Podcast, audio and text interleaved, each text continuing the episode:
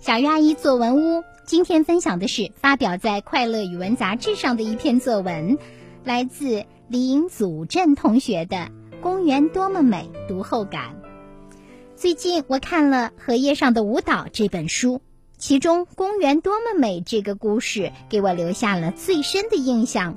故事讲的是小朋友把许多垃圾扔在公园里，小狗汪汪发动小动物们到公园参加捡垃圾的义务劳动，在动物们的积极劳动下，公园变得更美啦。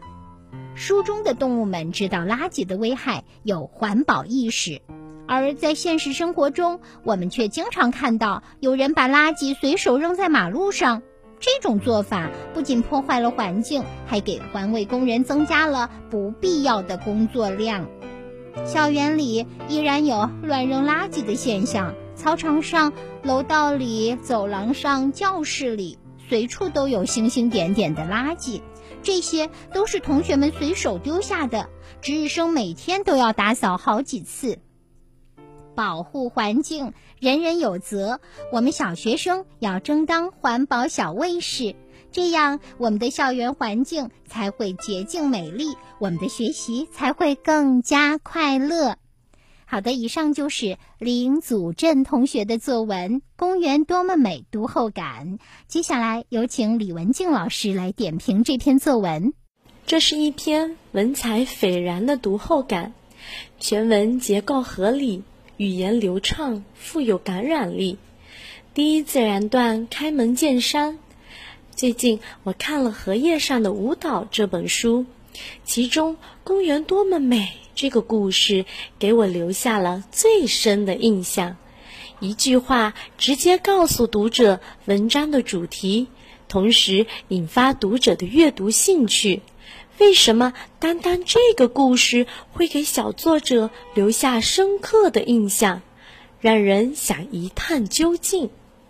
接着，小作者概括了《公园多么美》这个故事的主要内容，语言简洁凝练，却将整个故事的起因、经过、结果讲述的十分清楚。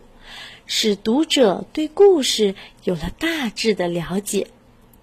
在第二自然段中，小作者将读和感进行了紧密联系，从书中的动物们知道垃圾的危害，有环保意识，联系到现实中人们破坏环境的种种行为，列举了社会、学校中出现的。